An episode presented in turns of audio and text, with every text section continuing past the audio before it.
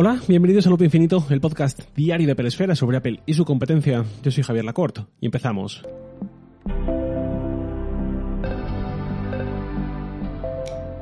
Bueno, pues tras contar un poco primeras impresiones de ciertas novedades de lo presentado por Apple en la conferencia de desarrolladores y contar también así más largo y tendido las novedades de iOS 16 en la beta que he ido probando y tal durante todos estos días, desde que prácticamente acabó el evento muy rápidamente me lo instalé y tal, pues también hice lo propio con WatchOS 9, aunque no era exactamente lo que quería. Os cuento así rápidamente la historia para que os ríe de mí un rato.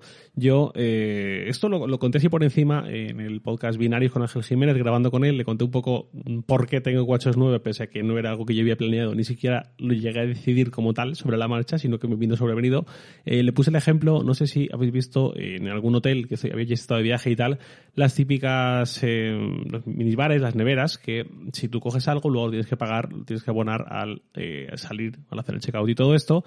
Y eso normalmente es algo que a veces se mide simplemente de buena fe y luego si el hotel detecta que falta algo más de lo que tú has indicado, te lo cobra igualmente y todo esto. La cuestión es que en algún momento empecé a ver en algunos hoteles cómo llegaron los minibares imantados, magnéticos. Es decir, tú cuando tienes una lata de Coca-Cola, por decir algo, en el minibar, en la nevera, y la levantas, solo levantarla, aunque la vuelvas a dejar al momento y no bebas nada y no la abras, el hotel ya te va a cobrar. ¿Por qué? Porque eh, se ha desimantado y detecta eso y salta la alarma, digamos. Eso es algo pensado para que eh, pues no hagas la típica jugada de tomar una consumición y luego reponerla del supermercado o algo así, sino que te han pillado, pues te han pillado. Eso es una pequeña frivolidad, digamos, pero también tiene una doble vertiente que es que ni siquiera puedes tener un momento de debilidad. No puedes descuidarte y decir, venga, lo voy a hacer y, y arrepentirte en el último instante y decir, venga, la dejo en su sitio. No, ya te han cobrado. Algo así me pasó con el Apple Watch. Yo eh, instalé la beta de 16 e inicialmente no tenía la intención de instalar la beta de WatchOS 9 porque las betas del Apple Watch son una cosa muy delicada. ¿Por qué? Porque si tú tienes un problema con la beta de iOS 16 y te estropea el acceso a alguna aplicación que necesitas, o la batería se te va muy rápido, o en general estás muy descontento y no puedes permitirte tener un iPhone ralentizado y todo esto, pues sin ningún problema, igual que te la has instalado, te la puedes desinstalar y volver a iOS 15. En el Mac, en el iPad funciona exactamente igual, pero en el Apple Watch no. En el Apple Watch, si tienes problemas con la beta y requieres sí o sí volver a, en este caso, WatchOS 8, tienes que ir a una Apple Store. Y además ni siquiera seguro que te pueden ayudar porque igual te ponen pegas con que no eres desarrollador y lo siento, pero eso es para desarrolladores y no tendemos al listillo de turno, esto lo digo yo obviamente, lo dice Apple, que ha decidido ser el primero en probarlo aunque no le tocase, ¿no? digamos así. Si es una beta para desarrolladores, ni siquiera es una beta pública.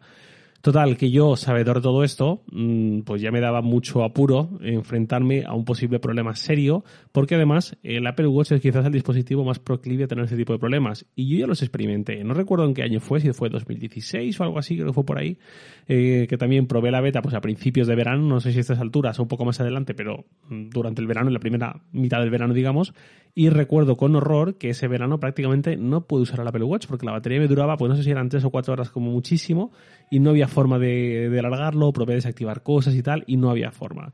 Entonces, como era una beta de desarrolladores y tal, dije, mira, pues mm, he sido imbécil, me lo como con patatas y cuando llegue una beta mejor a finales de verano o algo así, o la versión final, pues ya le instalaré y saldrá el problema. ¿Qué pasa? Que en ese momento, mm, pues tampoco hacía deporte prácticamente eh, y no era tan importante el Apple Watch para mí como lo es ahora y lo dejé pasar, pero mm, a día de hoy no quería enfrentarme a eso. Si tuviese un problema similar que me deja la batería del Apple Watch en dos o tres horas al día nada más, en esa catástrofe, pues eh, buscaría toda la zona posible e incluso llegaría al extremo, pues quizás de comprarme un Apple Watch SE, algo así de segunda mano y revenderlo a final de verano intentando perder el menor dinero posible, todo salvo quedarme sin Apple Watch porque ahora, ya digo, es, lo he comentado más de una vez, es un producto súper fetiche para mí, me encanta y no quiero renunciar a él. Total, que todo esto para contar que después de instalar la beta de iOS 16, decide instalar también el perfil que da acceso a las betas en el Apple Watch. Ese perfil simplemente te da la posibilidad de actualizar, pero no significa que estés actualizando a la beta, solo es esa posibilidad, ¿no? Esa validación de que ese dispositivo es actualizable a la beta. Total, que pensé, bueno, pues mm, lo voy a instalar y ya veremos qué pasa. Y ya veremos dentro de unas semanas, quizás si sea alguna beta que todo el mundo empieza a decir que es muy estable y funciona muy bien, porque en ese momento iba completamente a ciegas, nadie había dicho nada prácticamente. Eh, dije, pues bueno, yo lo voy dejando instalado el perfil y más adelante ya veremos qué pasa. Y ya, sin más, eso fue eh, pues un día como a mediodía o así, a la hora de comer más o menos, que muchas veces después de comer es cuando suelo poner el Apple Watch a cargar. Total, que instalo el perfil y al rato pongo el Apple a cargar y ahí se queda se hacen como las seis y media, las siete de la tarde, una cosa así, acaba mi jornada laboral y yo había quedado con un amigo para correr.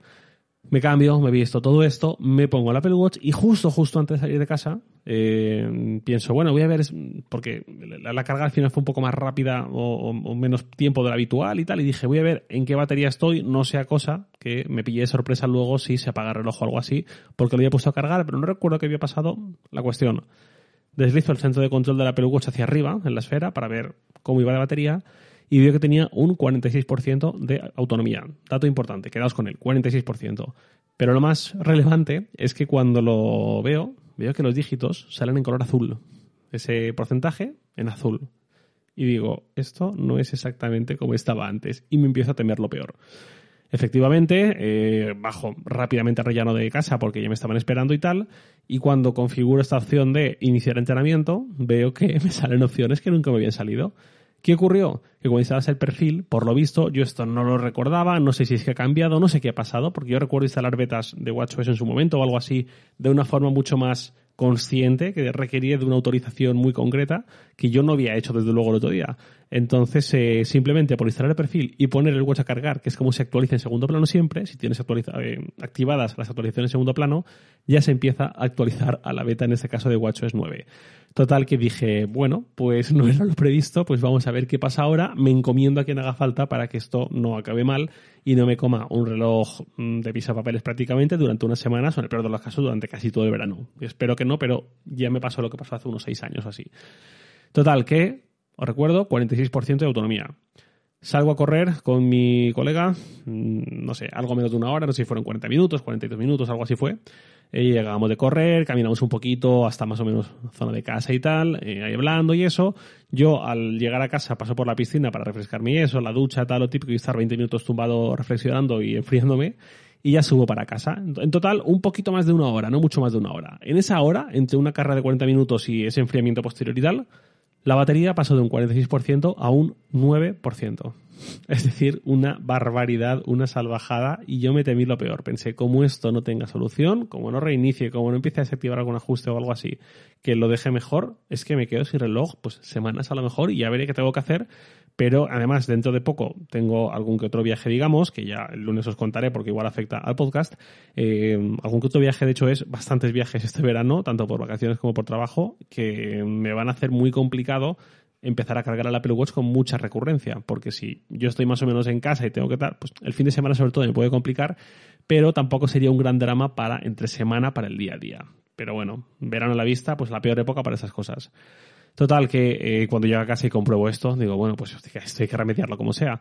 Total que empecé a eh, buscar sobre todo mm, en los últimos veranos de los últimos años qué había hecho la gente que había tenido un problema similar. Porque esto es que ha sido súper habitual, lo he visto un montón de veces. Lo que me pasó a mí le ha pasado a mucha gente que en algún momento dado, por lo que sea, por una incompatibilidad muy concreta, por alguna función en segundo plano, todo esto, tiene algún tipo de conflicto que le hace, es, le hace sufrir este drenaje de la batería tan bestia que es que deja el reloj prácticamente inusable. Entonces, buscando, buscando, veo que alguien mm, con unos porcentajes y unas caídas similares a las mías, no recuerdo si hace un año o hace dos, Comenta que a él lo que le funcionó muy bien fue desactivar las alertas de frecuencia cardíaca elevada, pulsaciones altas y pulsaciones demasiado bajas en segundo plano, que es algo que tiene el Apple Watch, que si detecta que estás demasiado tiempo en unas pulsaciones que no son las habituales, eh, te envía notificación. Entonces yo dije, bueno, pues probar es gratis y es algo bastante inocuo, que lo puedo revertir si veo que no cambia la cosa, pues allá que voy. Simplemente reiniciando el Apple Watch después de completar la beta por completo y todo esto y haciendo ese ajuste, el reloj ya me ha vuelto a tener una duración de batería mm, bastante normal. No sé deciros si exactamente igual, mm, no creo que mejor tampoco, pero como mínimo sí que, pues, si no igual, casi casi igual, ¿no? Que más que suficiente para estar con una beta y que esto me haya salido bien. Total, que gracias a eso eh, he podido probar la beta en esta última semana larga más o menos y es lo que eh, hace que podáis estar todos aquí escuchando este episodio con mis experiencias, mis mm, pues sí, eso, mi experiencia, no sé por qué busco otra palabra, con WatchOS 9. Así que sin más dilación, después de esa historia de terror que ha acabado muy bien, eh, y que quizás os sirva de alerta para que quizás si tenéis ese momento de debilidad, como coger una lata de refresco de la nevera de un hotel que está imantado, o instalar un perfil para ya veremos qué pasa el día de mañana si me apetece o no, pues cuidado porque en ambos casos te van a cobrar. Contado todo esto, para que os riáis de mí, como os decía, ya saliendo bien y todo, venga, pues vamos a ver qué novedad está en WatchOS 9. La primera, la más importante seguramente, o la más notable y que más tiempo le dedicó Apple durante la presentación, fue esta nueva aplicación Entreno. Súper, súper apropiado. Aunque afecta a varias disciplinas, tampoco muchas, yo donde más lo he probado ha sido la de correr, porque lo que más hago al final, más que correr, es entrenamiento funcional de fuerza, pero eso no tiene novedades prácticamente, son una pequeña novedad, tanto en acción de scroll durante la actividad como después en el resumen, pero muy, muy poquita cosa. Lo importante llega sobre todo a entrenamientos como correr o como ir en bici. En mi caso, correr, lo que más eh, he podido comprobar es que, eh, por un lado, las novedades a la hora de configurar esos entrenamientos. Hasta ahora tú podías elegir un entreno libre, que era simplemente voy a correr y tú regístrame lo que voy haciendo y ya está, sin ningún tipo de guía, sin ningún tipo de meta, eh, ni de límite de nada. Pero ahora esas opciones van mucho más allá. Hasta ahora podíamos tener entrenamientos que configuráramos por tiempo, o por distancia, o por calorías quemadas, que queríamos llegar a ellas, eh, y muy bien, eso se mantiene, solo que eh, viene muy acompañado con novedades.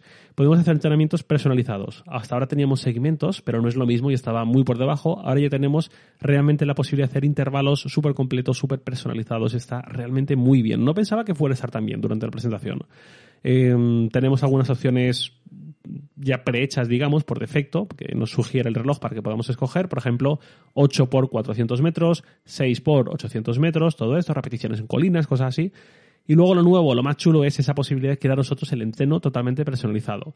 Y ahí podemos poner tanto el calentamiento que queramos hacer, con esa carrera muy muy suave, también el enfriamiento, con esa carrera también muy suave, o ese caminar durante el rato que nosotros le, indiquemos. Y luego en medio, entre medias, obviamente, el grueso de la carrera. Y ahí podemos ir añadiendo tanto ejercicios como sus recuperaciones, que para eso es un entreno de intervalos. Por ejemplo, corre dos minutos rápido, corre uno lento. Luego cuatro rápido, luego uno lento. Luego cinco rápido, dos lento, así, ¿no?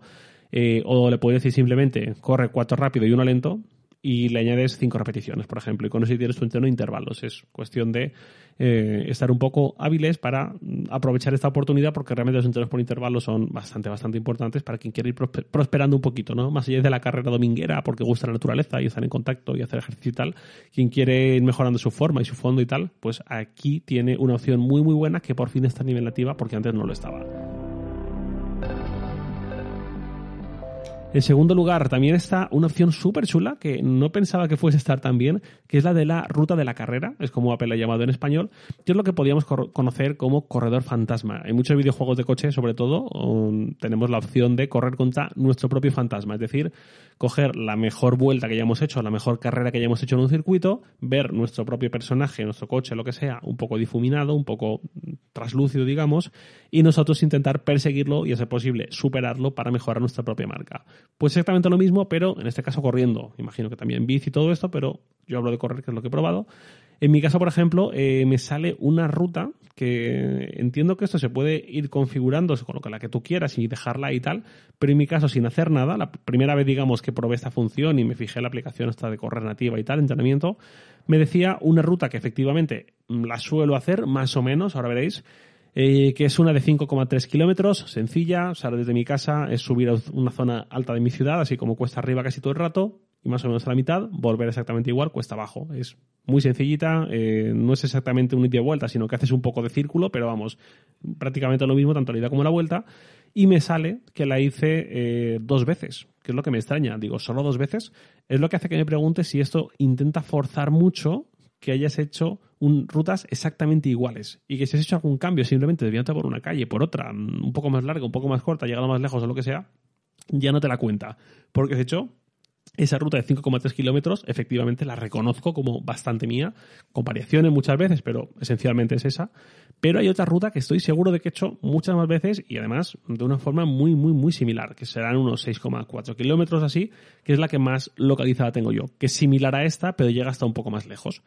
Entonces, eh, es lo que me extraña. Mm, ¿Por qué me dice esta solo dos veces y seguramente han sido más? Quizás es que acota mucho haber hecho exactamente esa ruta sin apenas variaciones. ¿Y por qué no la otra que claramente la ha hecho más y además seguramente sin tantas variaciones? Esto es algo que tengo que investigar. No sé si es algo que achacar a la beta de que no funciona exactamente bien todavía y es pronto aún, o si simplemente hay algo que desconozco. Pero bueno, mera curiosidad. En cualquier caso, eh, esto muy chulo, eh, porque de hecho cuando elegimos esa ruta, si estamos de acuerdo en hacerla, vemos ahí un minimapa en el Apple Watch y todo para identificarla y ver un poco las construcciones alrededor y tal, para saber por dónde exactamente. Y eh, si vamos a hacerla, en mi caso, por ejemplo, le doy a, ok, quiero hacer esta ruta. Me dice, vale, La última vez que la hiciste fue el 29 de mayo y la mejor vez, la, la, vez que más rápido corriste esta ruta fue el 10 de enero, de esas dos veces que la has corrido nada más en este caso. Y además te dice, el 29 de mayo la corriste a un ritmo promedio de 5,41 y la mejor vez, el 10 de enero, la corriste a 5.25. Entonces ya sabes un poco si enfrentarte a esa primera vez fijándote sobre todo ahí o en simplemente hacerlo mejor. Esto entiendo que es útil sobre todo pues si has hecho más deporte durante una época y luego por lo que sea, por la vida, has dejado de hacerlo y has perdido un poco de forma física, pues ya no solamente tienes que fijar en qué tiempos hacías, qué ritmo conseguías en esa época de pico tuya, en tu mejor momento físico quizás, sino en algo más reciente para ver si vas otra vez recuperando la forma y mejorando, ¿no? que es de lo que se trata. Entonces, eh, esa es mi única duda, digamos, pero es una función bastante chula que eh, pienso usar, sobre todo para quien tiene unas rutas como muy definidas cerca de casa y tal, sin complicarse mucho, le puede venir muy bien. Todo esto durante el momento previo al entrenamiento, mientras elegimos entrenamiento y demás. Luego, una vez ya durante el tiempo que hacemos ese entrenamiento, pues lo nuevo es que además vemos también mucha más información haciendo scroll en la pantalla del Apple Watch con la corona, porque también podemos ver más información como nuestros anillos, qué tal van, exactamente igual que si tuviéramos los anillos de actividad en la esfera principal, pues vemos ahí ocupando casi todos los anillos, además de la información básica sobre la carrera, pero sin nada más. Luego también vemos pues, eh, elementos nuevos como la potencia en vatios, que luego hablaré de esto porque tiene su aquel, o la elevación, para quien está haciendo mucha cuesta, mucha zona de monte, cosas así, pues también le puede venir muy bien. Y luego las zonas de frecuencia cardíaca, que eso también es súper, súper útil. Hablé de ello hace poquito, tampoco me quiero expandir mucho, simplemente detecta un poco cuáles son nuestras horquillas habituales de frecuencia cardíaca, según nuestro nivel de esfuerzo y tal, y pinta de cada color, de cinco colores, eh, las zonas en función de si estamos en una zona muy baja de prácticamente mm, no reposo, pero casi, a una zona ya un poco de movimiento, a una zona ya de cierta esfuerzo, a una zona de esfuerzo muy alto o a una zona de esfuerzo ya pico, que es lo que más eh, quema grasa, lo que más nos... Bueno, no exactamente eso, no quiero meterme en esos terrenos sin saber del todo, pero bueno. Eh, pero en cualquier caso mide la intensidad a través de nuestro pulso cardíaco. Pues esto, que al final es un código pues como un semáforo, pero en vez con tres colores, con cinco, muy visual, que enseguida se reconoce, es una forma muy chula de estar al tanto en todo momento de en qué situación exacta de esfuerzo tenemos. Porque hasta ahora podíamos ver nuestro nivel de pulsaciones, obviamente, en en, directo y el pulso que tenemos en cada momento, pero ahora de esta forma tan visual, pues podemos incluso conformarnos con estar en cierta horquilla sin tener que estar haciendo esos pequeños cálculos que durante un ejercicio pues tampoco no más apropiado, sino que de un vistazo lo vemos muy muy rápido. Eso es algo, pequeño paréntesis, que estaré más contento todavía de tener cuando tengamos unas gafas y me pueda ir a correr con las gafas y todo va bien, si estos anhelos se hacen realidad y vea eso mm, por encima del mundo real, digamos, sin tener que estar mirando hacia mi muñeca y girando el brazo. Pero bueno, más adelante. De momento lo que tenemos está muy bien. Luego también hay otra información nueva como la longitud de zancada, el tiempo de contacto con el suelo o la oscilación vertical, que es algo importante sobre todo para quien no tiene una gran técnica de carrera, me incluyo, tengo mucho que mejorar ahí, eh, y su problema sobre todo, que aquí quizás yo no lo tengo tanto, tengo otros problemas, pero este aún me libro, es eh, elevar demasiado los brazos y el cuerpo en general, es decir, consumir demasiada energía en prácticamente saltos, en ir hacia arriba en el momento en que vas corriendo, en lugar de enfocarte en usar esa energía, esa fuerza, para ir hacia adelante, que es lo suyo corriendo. Obviamente hay cierta oscilación. Mm, aquí el problema quizás es que Apple no está siendo muy proactiva a la hora de decirnos si estamos bien, si estamos mal o qué pasa. ¿no? Tenemos que buscarnos un poco nosotros las habichuelas y buscar por internet a ver cuáles son los valores normales. En mi caso, la media suele estar en unos 10 centímetros de oscilación vertical. Entiendo que también puede ser determinante cuál sea la estatura del sujeto y quizás alguien de 1,90 no es exactamente igual lo que va a tener en un nivel normal que lo que tiene alguien de 1,55, ¿no? Y eso también debería contextualizar un poco. Pero bueno, en cualquier caso, eh, mucha más información. Y luego también información por voz, que esto es súper, súper útil porque, eh, lo que decía hace un momento, no quiero estar continuamente para saber cosas mirando al reloj, girando el brazo y todo esto, sino que eh, algo más suave debería prevalecer. ¿Qué es en este caso eso más suave, más sencillo para nosotros? Información por voz, fundamental. Mucha información, mucha más de la que vi hasta ahora. Te avisa, por ejemplo, si tú le dices que quieres correr en una horquilla de entre 5.25 y 5.45 eh, minutos por kilómetro corriendo, por ejemplo, pues te va a decir en todo momento, eh, en el momento en que te pases de rápido, te va a decir, oye, vas por debajo de tu ritmo o por encima, no sé cómo lo dirá, pero bueno, eh, ten cuidado porque estás yendo más rápido de lo que has fijado como ritmo o estás yendo demasiado lento, espabila, ¿no? Algo así. Te va cantando un poco lo que hay que hacer, incluso si es un entreno de intervalos, que también es súper útil porque no tienes que estar pendiente de si me estoy pasando, si no hay todo esto, sino que, ya digo, simplemente con la voz te va diciendo en todo momento que una especie de entrenador que tienes en el hombro te va cantando lo que que hacer. Y si haces esto del corredor fantasma, esto de competir contra ti mismo en una ruta preestablecida, también te va a ir diciendo cómo vas de vez en cuando para superar o no tu marca durante la carrera y si tienes que apretar o si vas muy bien o lo que sea. Y luego, otra novedad también, y ya con esto vamos acabando con la parte del deporte, es el multideporte. Es la capacidad que tiene la Apple Watch ahora para tanto tú indicarle que vas a hacer una sesión de varios deportes seguidos, no solamente vas a hacer bici o no solamente vas a nadar, sino que vas a nadar y hacer bici, por ejemplo, eh, y además te, reconoce el cambio en tiempo real. Es decir, reconoce si ya no estás en el agua, imagino que tanto por el ruido como por el tipo de movimiento que recibe la muñeca, detecta en qué momento dejas de hacer eso que entiende como nadar para hacer eso que entiende como correr o lo que sea. Tú puedes configurarle eh, tanto correr o correr en cinta con esa diferenciación, bici y bici estática, también diferenciado, y nadar en aguas abiertas o nadar en piscina. Al final es correr, nadar y bici, solo que en interior y en exterior, digamos. Son esos seis tipos de entrenamientos que tú puedes configurar como quieras. Porque aquí, pues lo habitual y popular es decir triatlón, ¿no? Pero no tienen por qué ser las tres, pueden ser solo dos. Incluso pueden ser combinaciones del tipo correr, bici, correr, ¿no? O nadar, correr. O correr, nadar, correr. O las tres en el orden que tú quieras, ¿no? hay mucha libertad de personalización ahí. Aquí un poco mi punto eh, es que eso también está bien para animar a hacer más de alguna forma. Que quizás no debería influirnos si un reloj tecnológico mm, empieza a incluir una opción de esas o no, y porque nosotros deberíamos hacer el deporte que queramos hacer sin más, pero sí que eh, me resulta inevitable tener cierto gusanillo y decir, bueno, que sea por probarlo. Y luego ya veremos si me gusta mucho o no, pero mm, ya digo, eh, es un pequeño gancho, es un pequeño cebo para empezar a hacer más caso a ese tipo de cosas. No descarto, el verano es muy largo, ya veremos qué pasa. Eh, pero bueno, para quien ya lo haga, pues es una bendición. Os he contado todo lo que hay antes de entrenar, las opciones de configuración y tal. Os he contado las novedades que hay durante el entrenamiento. Pues ahora voy a contar las opciones que hay después del entrenamiento. Por ejemplo, la pantalla de actividad, una vez acabamos un entrenamiento y vemos ese resumen, es bastante más completa. No en todos los deportes, pero sí en algunos. Vemos también esas zonas de frecuencia cardíaca que decía, con esos colores, ya no solamente la gráfica con los latidos, sino esa, esas frecuencias por colores, que es, al final es muy útil y muy visual y de un vistazo entendemos qué hemos hecho bien y qué mal si teníamos un poco ese conocimiento previamente. Luego también lo del tiempo de contacto con el suelo, la, la zancada, la potencia, que es de lo que os quería hablar también hablar de vatios. Esa potencia metida en vatios, la potencia eh, en vatios es simplemente fuerza por velocidad en todo deporte que sea compatible con esta métrica. Es muy útil para comparar y para entender la intensidad que nos ha requerido un entrenamiento en este caso, aunque creo que hace falta algo más de información aquí, porque aquí simplemente vemos el dato bruto, ¿no? Yo ahora veo mi última carrera, veo tu vatios eh, mínimo 179, máximo 462, promedio 287.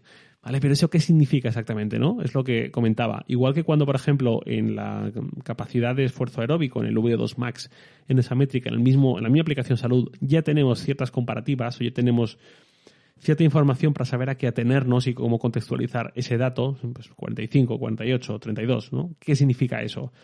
Con el caso del V2 Max vemos enseguida si somos hombres, si somos mujer, en base a nuestra edad, vemos en qué nivel estamos, si estamos por debajo de la media, por encima de la media, en un intervalo normal o en un intervalo muy alto, excelente, con una gran capacidad de resistencia y todo esto.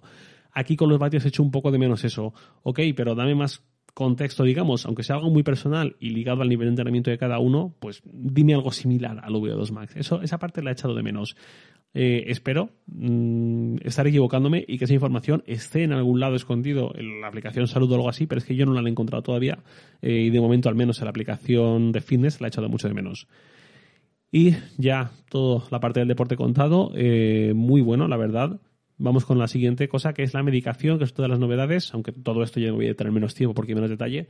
Sí que diré que es una aplicación muy bien hecha, o mejor dicho, una función dentro de salud muy bien hecha, porque tú cuando te vas a la aplicación salud y empiezas a registrar los medicamentos que tienes que tomar, tú eliges qué forma tiene la pastilla. Hay un montón de formas geométricas, si es un jarabe, si es un efervescente, un comprimido, una barbaridad de diseños, está muy completo, qué color tiene la pastilla, si tiene dos colores, qué colores son, el color de fondo, para que quizás la puedas asociar mucho, pues por ejemplo, al color de la caja, porque a lo mejor hay una pastilla que es blanca, que no tiene más misterio ni mucha diferencia con otras, pero sí que podemos poner que el fondo es amarillo o es rojo o es azul y eso nos evoca un poco al color de la caja que tenemos en mente, que es esa pastilla, ¿no? Que sea blanca como tantas otras. Elegimos nombre, cantidad, la cadencia, ¿no? La pauta, cada cuánto hay que tomarla, qué días, a qué horas, etcétera. Nos llegan notificaciones cuando es el momento. Está súper, súper completa.